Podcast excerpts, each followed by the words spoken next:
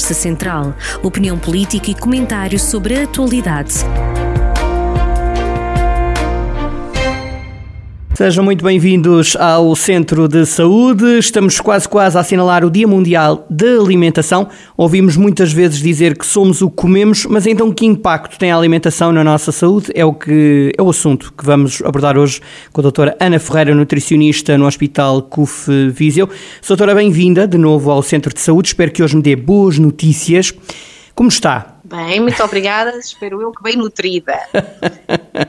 Ora bem, doutora, começo por lhe perguntar se é verdade que o que se come diariamente tem um impacto direto na nossa saúde. Uh, tem um impacto direto, indireto, de várias maneiras. Um, eu diria que, mesmo que não é só direto, uh, nós hoje sabemos que não é só a quantidade de alimentos, uh, a frequência com que comemos determinados alimentos uh, que previnem ou ajudam a tratar doenças, mas sabemos também que a alimentação tem um enorme impacto na qualidade de vida, portanto, que vai muito para além da, da prevenção de doenças. Doutora, e a que níveis uh, se podem fazer sentir as consequências, os impactos uh, na nossa saúde? Uh, não só naquelas doenças típicas da nossa sociedade, que quase sempre estão relacionadas com a má alimentação, portanto, todos nós já conhecemos hum, a questão da obesidade, os problemas associados à obesidade, mas não esquecer que a própria obesidade é por si só uma doença, a diabetes, as doenças oncológicas.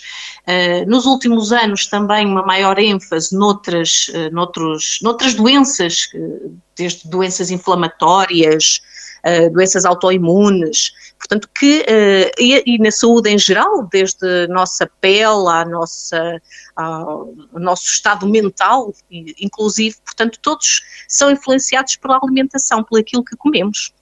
Um, eu diria até mesmo, uh, agora com, com o desenvolvimento da, da nutrigenética e da nutrigenómica, uh, que cada vez mais podemos verificar como é que a alimentação vai influenciar uh, a, nosso, a nossa saúde e, e bem-estar e ao mesmo tempo como, como podemos influenciar inclusive o nosso património genético, a forma como uh, se expressa ao nível do aparecimento de doenças. Doutora, vamos àquela pergunta que eu adoro fazer, que é se existem alimentos proibidos. Uh, não existem alimentos milagrosos, não existem alimentos proibidos. O que está uh, menos indicado é que realmente alguns alimentos, pelas suas características menos equilibradas do ponto de vista nutricional, não podem ser consumidos com a regularidade com que normalmente o são. E claro que os, os típicos refrigerantes, pastelaria, pastelaria industrial, aperitivos, pelo, pela sua riqueza em gorduras, em gorduras saturadas, em gorduras alteradas, em aditivos, pela falta de fibra, uh, pelo excesso de açúcar, não podem ser consumidos com a frequência com que as nossas papilas gustativas gostariam. E não estamos a falar que o consumo ocasional, seja no contexto de uma alimentação saudável ou até mesmo havendo alguma doença em particular em que o consumo desse tipo de alimentos está contraindicado, vá fazer mal ou esteja proibido. Ah, ok. Então, boas notícias. Não estão proibidos, mas, enfim, devemos ter cuidados com eles. Então, eu, eu perguntava-lhe que estratégias é que podemos adotar para, para comer melhor, esse conceito tão, tão em voga. Uh, eu começo por, eh, por um, fazer uma referência um, aos padrões alimentares que hoje em dia, cada vez mais, é uma preocupação maior das, da população em geral, um, em ter uma alimentação, em fazer uma alimentação mais saudável, mas no meio de tanta informação, por vezes perdem-se, porque há formas de comer que se dizem mais saudáveis do que outras, e na realidade nós devemos, em primeiro lugar, identificar com que nós uh, nos sentimos melhor. E aqui o sentir melhor não é só fisicamente, é também psicologicamente, com as nossas vivências, com as nossas, um, com os nossos conhecimentos, pronto, mas com o que é que eu me identifico? Uma alimentação mais vegetariana, com uma alimentação mais mediterrânica, com uma alimentação mais tradicional?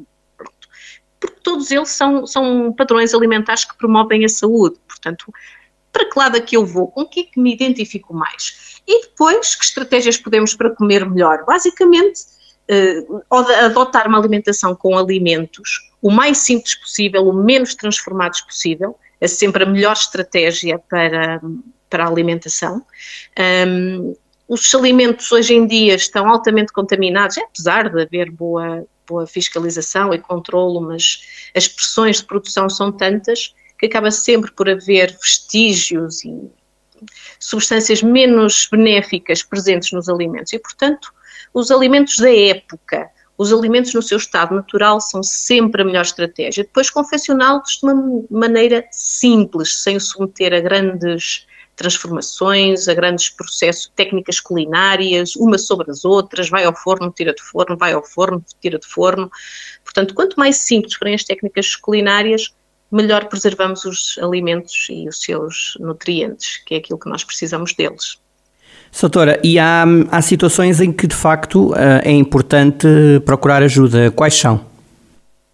Antes de mais, quando já se tem alguma doença ou quando se tem familiares em que, em que existe uma grande prevalência de determinadas doenças, uh, em que a alimentação tem um papel fundamental. Este é fundamental se eu tenho familiares diabéticos, familiares com doenças oncológicas, em que a alimentação pode ter um contributo importante, eh, porque apesar de nós termos uma certa predisposição genética, nós conseguimos uh, alterar essa possibilidade de vir a ter a doença. Uh, e depois também, quando queremos ter e promover o, o nosso bem-estar eh, é claro que todos nós nos sentimos melhor quando temos um cabelo mais bonito, mais brilhante, mais forte, uma pele mais brilhante, brilhante não à custa de gordura, mas eh, mais nutrida, digamos assim. Portanto, o nosso próprio humor mais bem dispostos, acho que ninguém gosta de ter uma atitude mais depressiva e, e, e triste. E é engraçado porque a nossa alimentação ajuda, e portanto, quem quer saber mais sobre uh, como é que a alimentação pode influenciar estes outros aspectos uh, que são importantes para nós e para o nosso bem-estar, deverá procurar ajuda do nutricionista.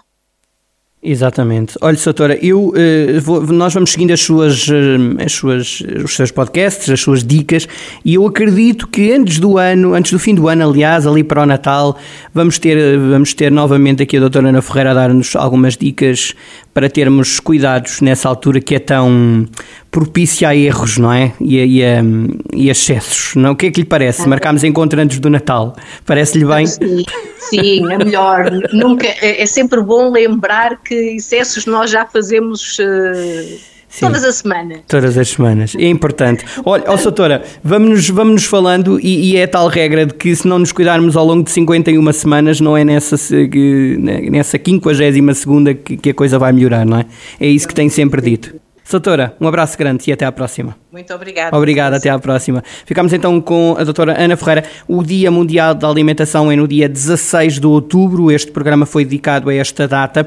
Eh, somos eh, muitas vezes aquilo que comemos. Se, eh, enfim, apanhou este programa a meio na nossa rádio, então ele ficará disponível em podcast em jornaldocentro.pt para partilhá-lo com quem bem entender, com um filho, com a sua mãe, com o seu pai, enfim, com um amigo, para que estejam cada vez mais alerta para a necessidade de nos alimentarmos melhor para prevenirmos riscos para a nossa saúde. Até à próxima.